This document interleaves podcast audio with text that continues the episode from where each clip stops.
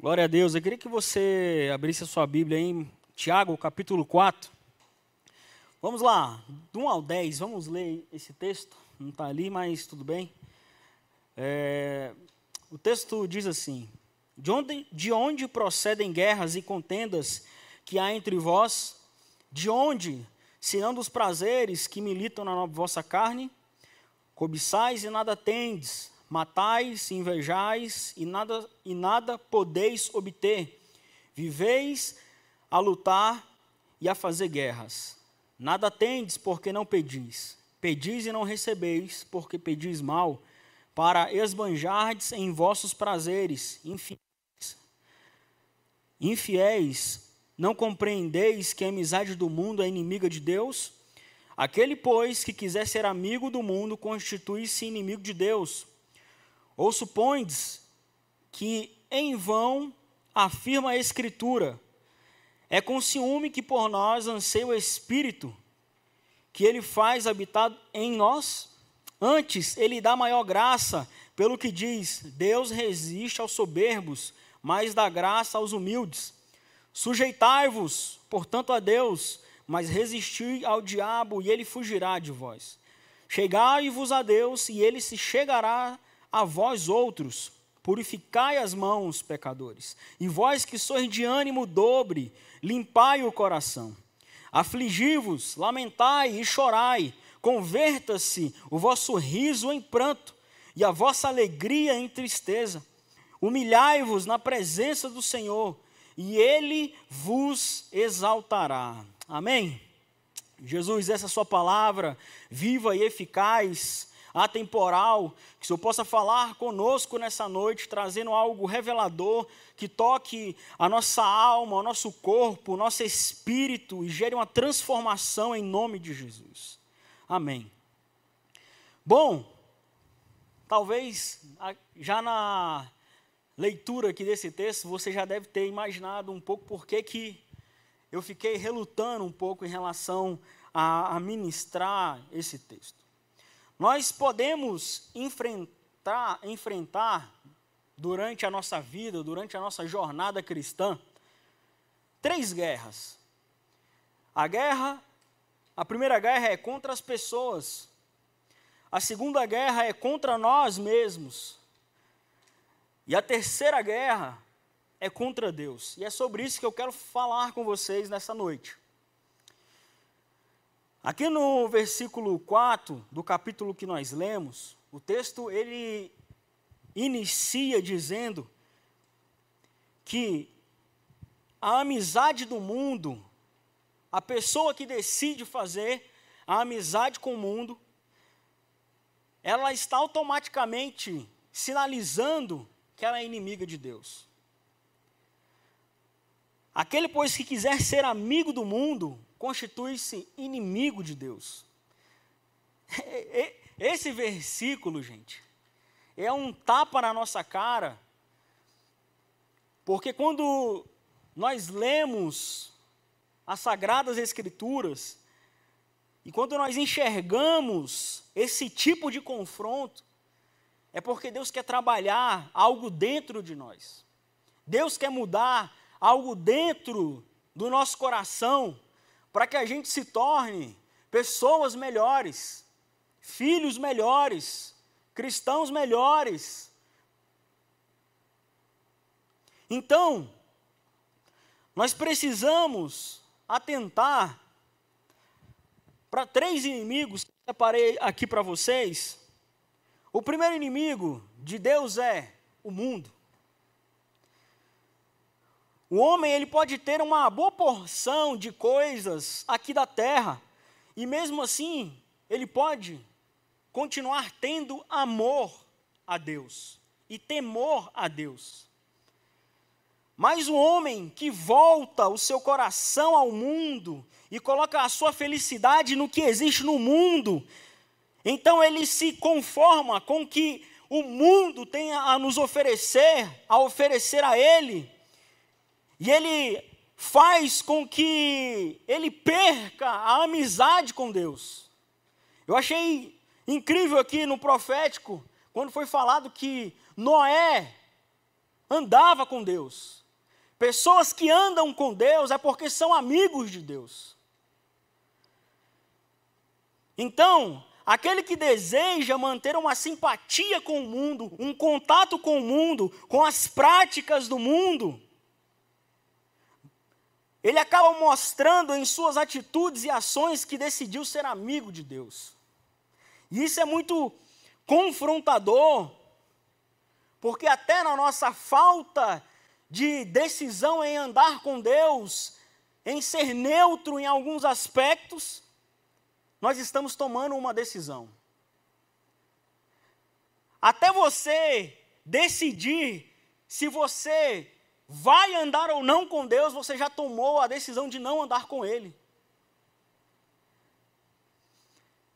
Então, existem, existem muitas pessoas que estão na igreja nessa indecisão em andar com Deus em, e, e não andar com Deus. Sabe por que eu digo isso? Porque não basta estarmos aqui só no culto de sábado, não basta só você dizer que você faz parte de uma igreja legal, que tem um fundo preto, que tem uma LED, que tem luzes. Isso não te torna um amigo de Deus. Isso não te torna um cristão de verdade. Você está aqui nessa noite não te torna um cristão de verdade se você não decidiu andar com Deus lado a lado. Nós podemos levar isso lá para Mateus 6,24, quando ele vai falar, quando Jesus está falando sobre dinheiro, olha, não podeis servir a Deus e a mamão. Nesse texto nós temos a clareza que é impossível nós estarmos em dois lugares ao mesmo tempo na igreja e no mundo.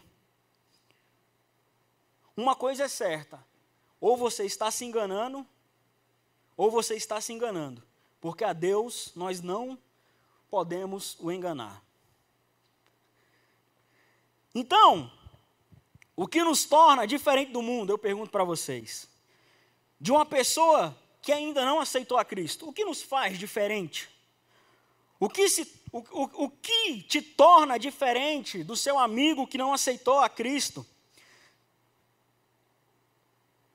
Você já parou para pensar nisso? Será que isso, será que a sua decisão de estar aqui, somente aqui, te faz ser um amigo de Deus? Pare, pare e pense um pouco. O que nos torna diferentes do mundo? Com certeza, se nós pararmos para pensar no que se diz, no, no, no termo, no espírito do mundo, né? quando eu era mais pequeno, a, a minha mãe me ensinava: olha, nós não podemos se relacionar com o mundo, nós somos pessoas diferentes do mundo. Eu não sei se você já ouviu isso de alguém, da sua família, da sua mãe, de alguém do seu convívio mais, mais íntimo.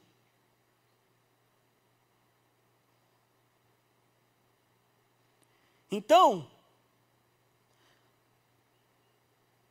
nós precisamos fazer uma autoavaliação para saber se nós realmente somos amigos ou não de Deus com base nesse princípio.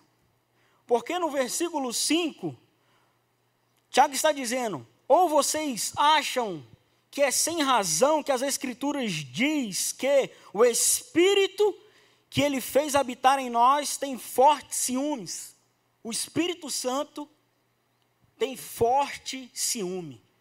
Todo mundo aqui, eu acredito que é, é, já namorou, já, os que já casaram, os que estão à procura de um namorado e de uma namorada, e vão ter que lidar com essa questão do ciúme.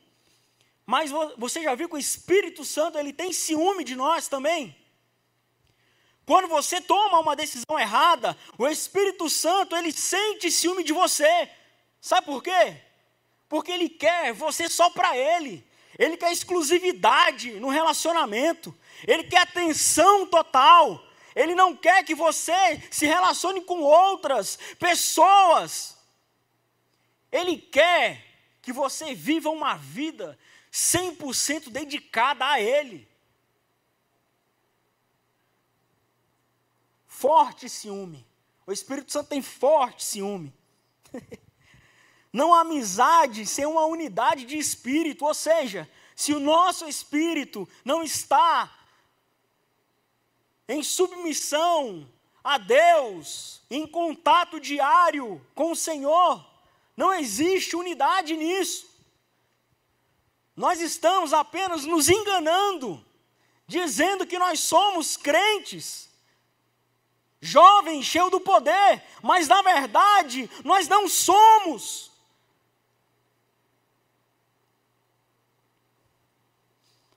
E eu respondo para você, por que, que nós somos diferentes do mundo? Nós somos diferentes porque nós somos santos, separados para viver uma vida com Deus e para Deus. Essa é a nossa missão, andar em santidade com Deus, com o coração queimando. Amém?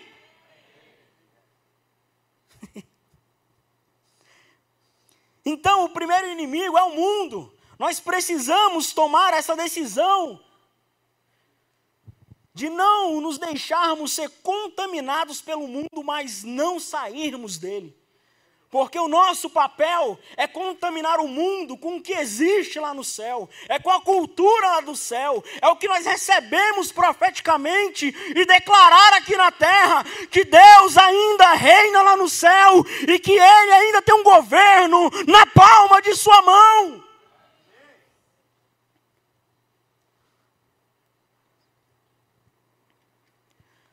O inimigo número dois é a nossa carne é o nosso desejo adâmico. Lá em Gênesis, no capítulo 6, versículo 5, diz que toda inclinação dos pensamentos do, do, do, do seu coração, o texto está dizendo, era sempre e somente para o mal. No, nesse capítulo 6 de Gênesis, está dizendo que o mal no mundo havia aumentado. E, ele, e o texto está dizendo que a, a no, o nosso pensamento tem uma inclinação para a maldade. O pensamento do homem, o coração, a imaginação, sempre estão tentando produzir algo nocivo, sempre tentando imitar as coisas que nós estamos vendo. A inveja, a carne gera inveja. Por vezes nós queremos imitar as outras pessoas, enquanto Deus quer que nós sejamos pessoas autênticas, verdadeiras. Seja você mesmo. Isso faz bem para você. E por vezes, quando nós vemos as pessoas, não que seja mal, a gente admirar as pessoas, honrar o que elas carregam, mas quando nós desejamos o que as pessoas têm, nós que, quando nós queremos o que, o que aquela pessoa tem, nós queremos falar como aquela pessoa, nós estamos dando lugar à carne. Buscar o que os outros possuem, andar na carne. Brigas, mentiras, disputas, coaching, já viu essa? É aquele lance, chegar ao topo primeiro. É uma disputa, coach. Eu quero chegar primeiro que você. Eu quero passar por cima de tudo. Carne, pessoas alimentadas pela carne, que não têm dependência do que Deus está dizendo para aquele tempo, para aquela estação, para aquele momento. Então isso gera briga, divisões, contendas, e a consequência, isso é a consequência da nossa amizade com o mundo. Ser santo, separado, é um processo diário. Porque quando nós vemos um, o, o, o modelo que o mundo prega sendo estabelecido dentro da igreja, É porque nós temos esse, essa amizade com o mundo e nós queremos aplicar o que o mundo está aplicando dentro da igreja para ver se funciona. Enquanto o nosso processo seria saber o que Deus está dizendo e que funciona lá no céu, e trazer esse modelo aqui para a terra, e declarar e dizer que existe algo novo, existe uma estação nova vindo sobre a terra, um avivamento novo não é copiar, é dizer que Deus está fazendo algo novo.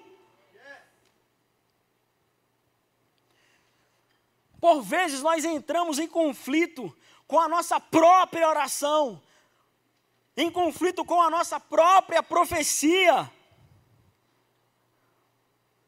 por conta da nossa carne, por conta da nossa natureza adâmica. Sabe o que isso significa?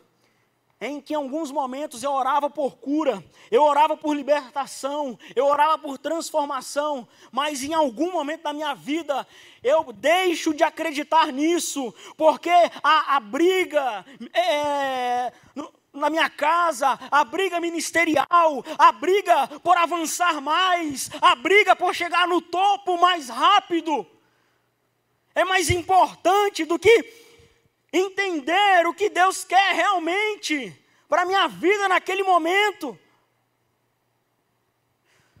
Nós precisamos evitar disputas, precisamos evitar amizade com o mundo e precisamos mostrar que somos estimulados por princípios mais nobres, mais elevados.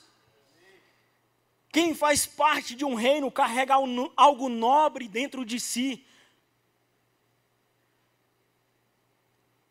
Algo nobre. Uma das coisas que mais me impactou quando eu entrei na, aqui na igreja foi essa cultura do céu, essa cultura do reino, refletindo em todas as áreas da minha vida. Isso significa que você precisa exalar nobreza do céu a, a, a, é, por meio de, de ações e atitudes para que impacte pessoas à sua volta, no seu trabalho, na sua escola. Nobreza. Nós temos falta de nobreza por conta da nossa carne. Então, o Espírito do mundo nos ensina a sermos rudes, mas Deus nos ensina a sermos generosos. O Espírito do mundo nos ensina a dispor ou armazenar para nós mesmos, e Deus nos ensina a compartilhar com os necessitados e para o seu conforto, e assim fazemos o, o bem a todos a no, o bem a todos a nosso redor de acordo com as nossas possibilidades. Nobreza é pensar menos em si e mais nos outros. Isso é muito desafiador. Só basta a gente ir para o Em Chamas, que você vai ver o quanto que isso é desafiador. Pensar menos em você e mais nos outros. Então, a nossa velha natureza, ela precisa ser sacrificada, gente. É o que 1 Coríntios 6, 6,18 diz: olha, fujam da imoralidade sexual. Todos os outros pecados que alguém comete fora do corpo os comete, mas quem peca sexualmente peca contra o seu próprio corpo. 2 Timóteo 2,22 também diz: fuja dos desejos malignos da juventude e siga a justiça, a fé, o amor e a paz, juntamente com os que de coração puro invocam ao Senhor. Será que nós temos pessoas que, de coração puro aqui que invocam ao Senhor, que está aqui nesse lugar? Será que existe alguém aqui? Amém. Então, o terceiro inimigo, o terceiro inimigo é o diabo. E o pecado predileto, algo que ele tenta impregnar na nossa vida é a vaidade e o orgulho. Porque Tiago 4:6 diz: Deus resiste aos soberbos, mas dá graça aos humildes. Esse princípio, ele está em vários lugares da Bíblia. Um deles é em Salmo 18, 27. Salvas o que são humildes, mas humilha os de olhos altivos. Sabe por que a soberba é um problema para nós, nesse tempo hoje, para nós que estamos aqui? Porque o soberbo pensa que resiste a Deus. E Provérbio 16, 18 diz: O orgulho vem antes da destruição, o espírito altivo antes da queda. Andar de cabeça erguida, sabendo quem você é, é uma coisa, mas você andar pisando nas pessoas é algo que Deus não permite. A soberba nos deixa cego para as verdades de Deus, cegos para entender as leis de Deus, surdos para ouvir o que Deus está dizendo. A soberba nos causa isso. Se não estamos ouvindo a Deus, deve ser porque nós estamos um pouco soberbos. Você tem escutado e ouvido ao Senhor?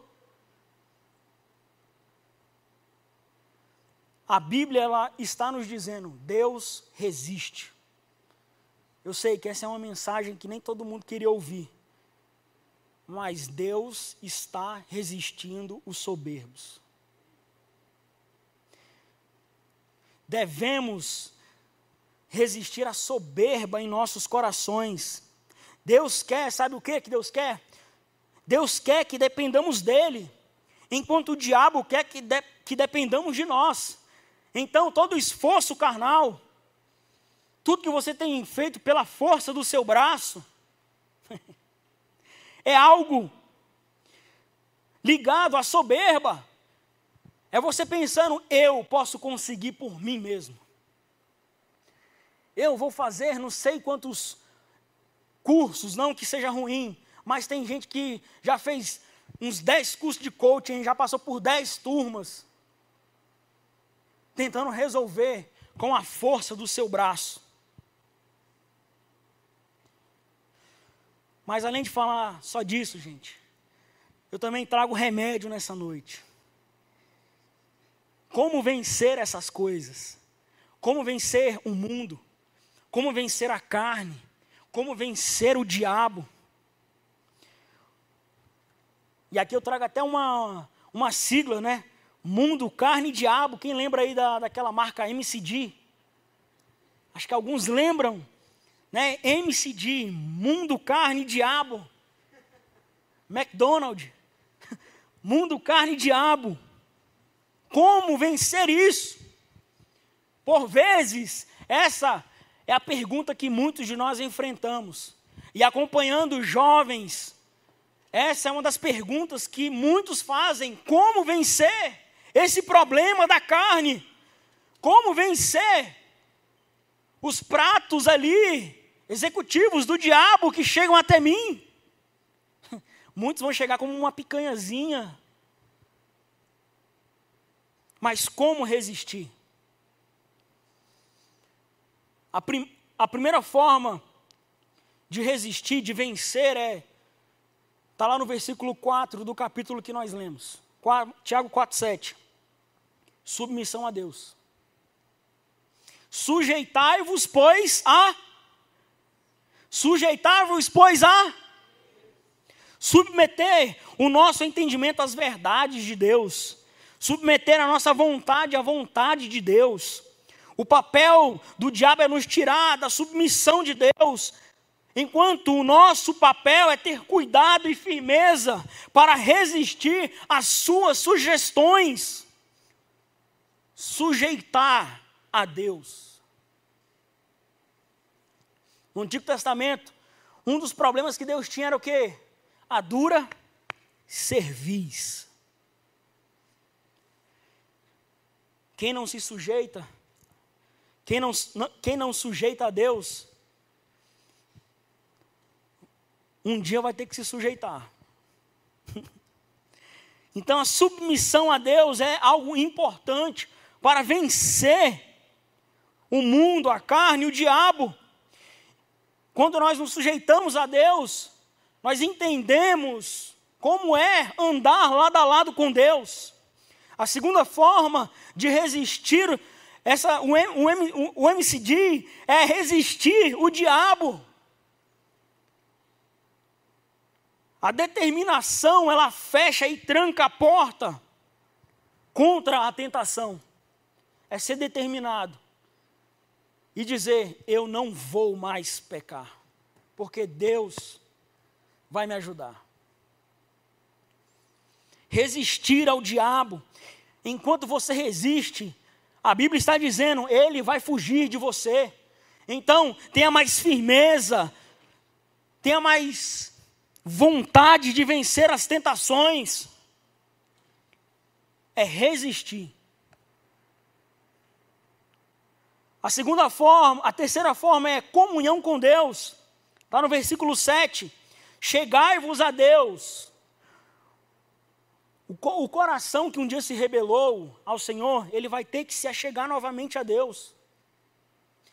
E talvez essa é a sua oportunidade nessa noite. Senhor, eu estou tão distante, eu preciso voltar a ter comunhão contigo. Se achegue a Deus nessa noite, ainda dá tempo. Chegai-vos a Deus na adoração, e em todos os deveres que Ele exige de nós. Deus vai nos exigir, mas isso vai trazer recompensa terrena para você. E o versículo 8 também diz: olha, além de comunhão com Deus, se a chegar a Deus é necessário algo, limpar as mãos.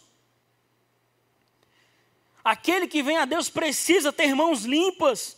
É o que 1 Timóteo 2, 8 vai falar. Quero, pois, que os homens orem em todo lugar, levantando as suas mãos santas, sem ira e sem discussões. Homens, mulheres com mãos santas, que não carregam peso nenhum, porque têm as mãos limpas, mãos livres de sangue, livres de suborno, de pecados sexuais e de tudo que é injusto e cruel, mãos livres de toda a mancha do pecado pelo sangue, pelo sangue de Jesus. Mãos livres.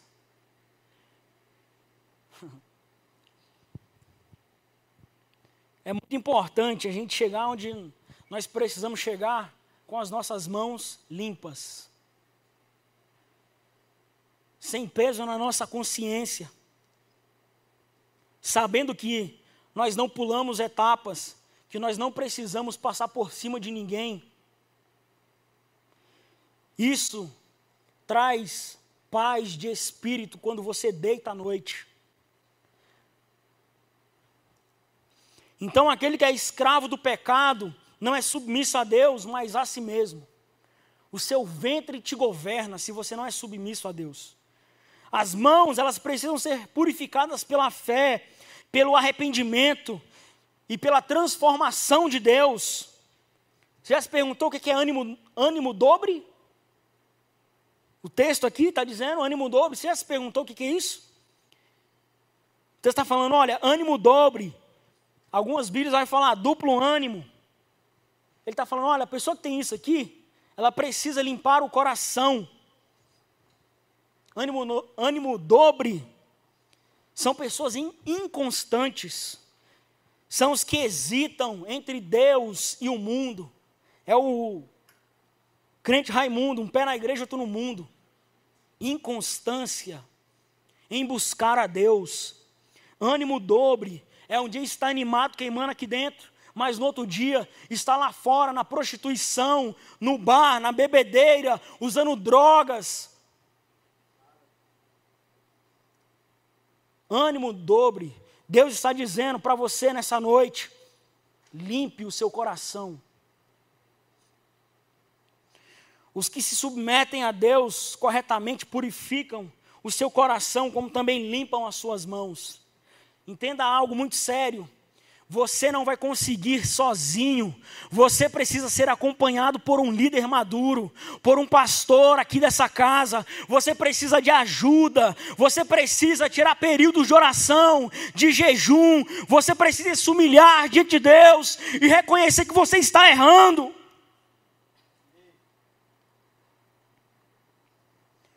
E o quarto e último é para resistir o McDonald's, o MCD, é humildade diante de Deus. Todo mundo que deixa soberba se torna humilde diante de Deus. É no versículo 9 e 10 que vai dizer: Afligi-vos, lamentai e chorai-vos, converta-se o vosso riso em pranto e a vossa alegria em tristeza. Opa, como é que é?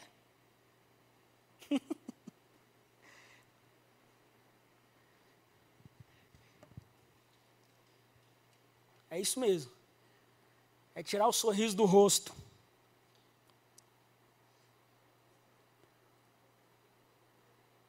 É chorar um pouco na presença do Senhor. É pegar a sua alegria estampada no rosto, tornar ela em tristeza. Sabe por quê? Porque nós não podemos continuar rindo se sabemos que estamos indo para o inferno. Nós não podemos continuar rindo e achar que está tudo bem se nós estamos nos perdendo. Nós não, nós não podemos entrar e sair desse lugar da mesma forma se nós saímos daqui com esse pensamento. Mostrar, viver uma vida de aparência e dizer para as pessoas: ei, estou aqui cumprindo uma agenda, estou aqui batendo o meu ponto mas durante a semana você vive uma vida totalmente torta, que não reflete Deus aonde você está. Então, o remédio é humilhai-vos na presença do Senhor, e Ele vos exaltará. Duro de ouvir isso, né? Fique de pé, em nome de Jesus.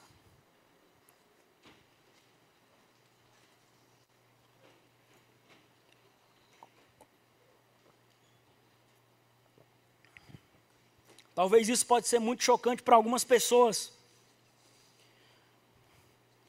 Mas uma coisa é, nós não subimos aqui para dizer o que você quer ouvir.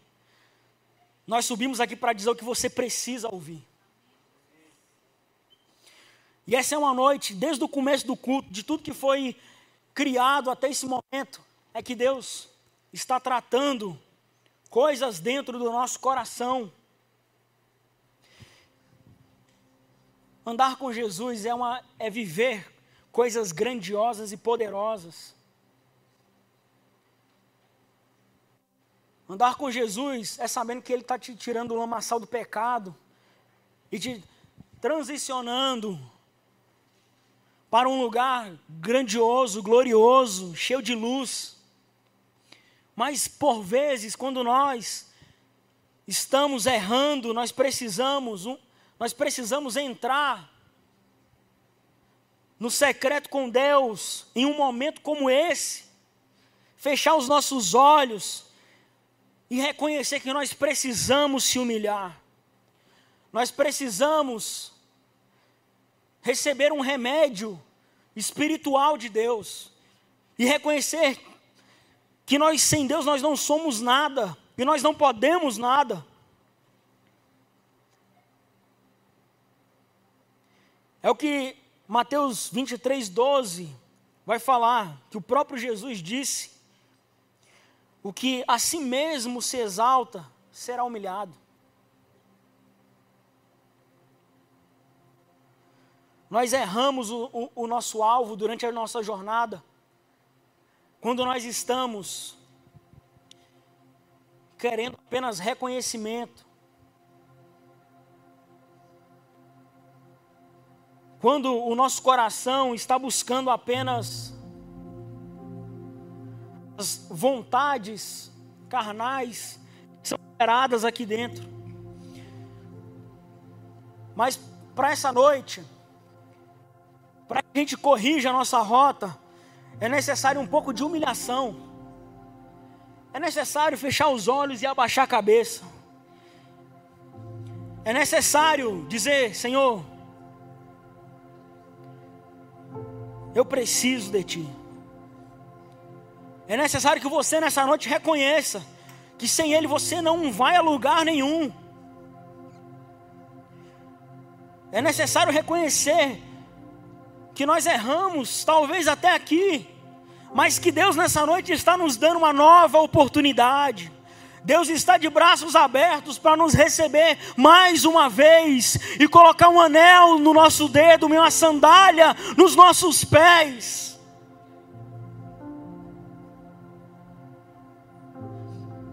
É necessário ser humilde.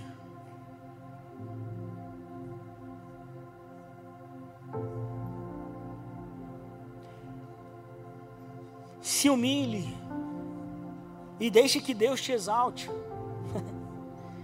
Como é bom não ter que provar nada para ninguém. Os humildes sabem o que são em Deus.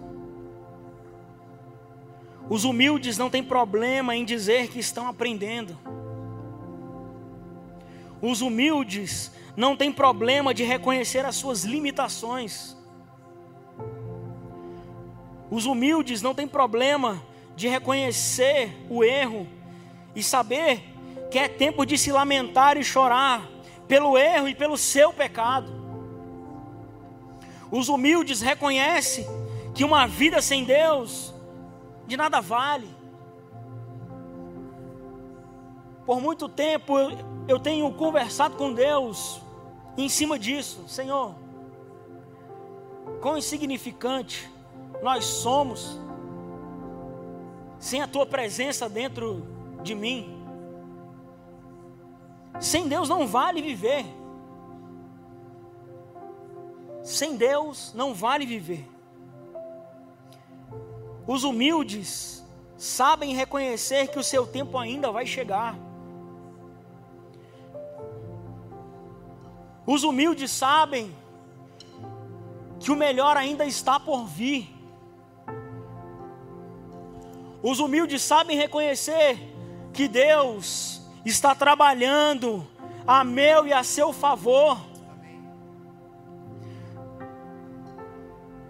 E veja, a honra mais elevada no céu vai ser a recompensa pela, pela maior humilhação aqui na terra.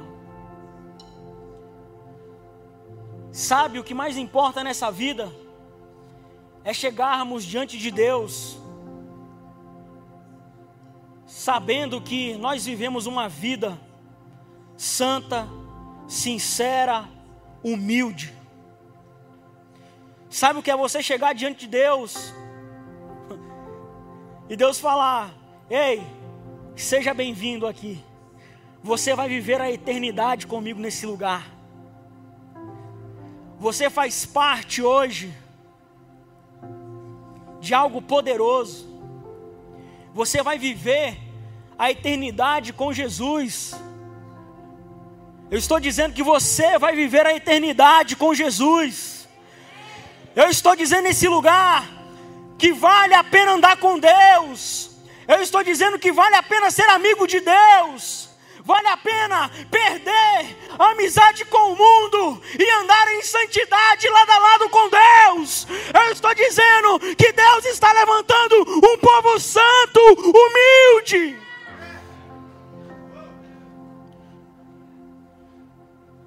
Você pode dobrar a sua cabeça assim, em sinal de rendição a Deus. Ouça isso, uma coisa é você, uma coisa é, sermos humilhados. Uma, e a outra coisa é se humilhar diante do Rei dos Reis. Uma coisa é reconhecer que Ele está aqui e dobrar os seus joelhos e dizer: Senhor, eu me humilho aos teus pés. Eu quero derramar o que é de mais valioso, lavar os seus pés, tirar as suas sandálias e dizer: Senhor, eu quero viver uma vida rendida a Ti.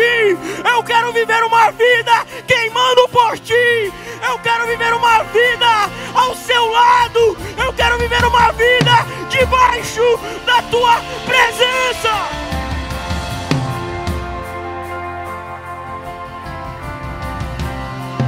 Deus está nos dando oportunidades de nos lançarmos aos seus pés. Deus está nos dando oportunidade de reconhecer que Ele é o Senhor dos Senhores, o leão da tribo de Judá, a raiz de Davi, Ele é a estrela da manhã.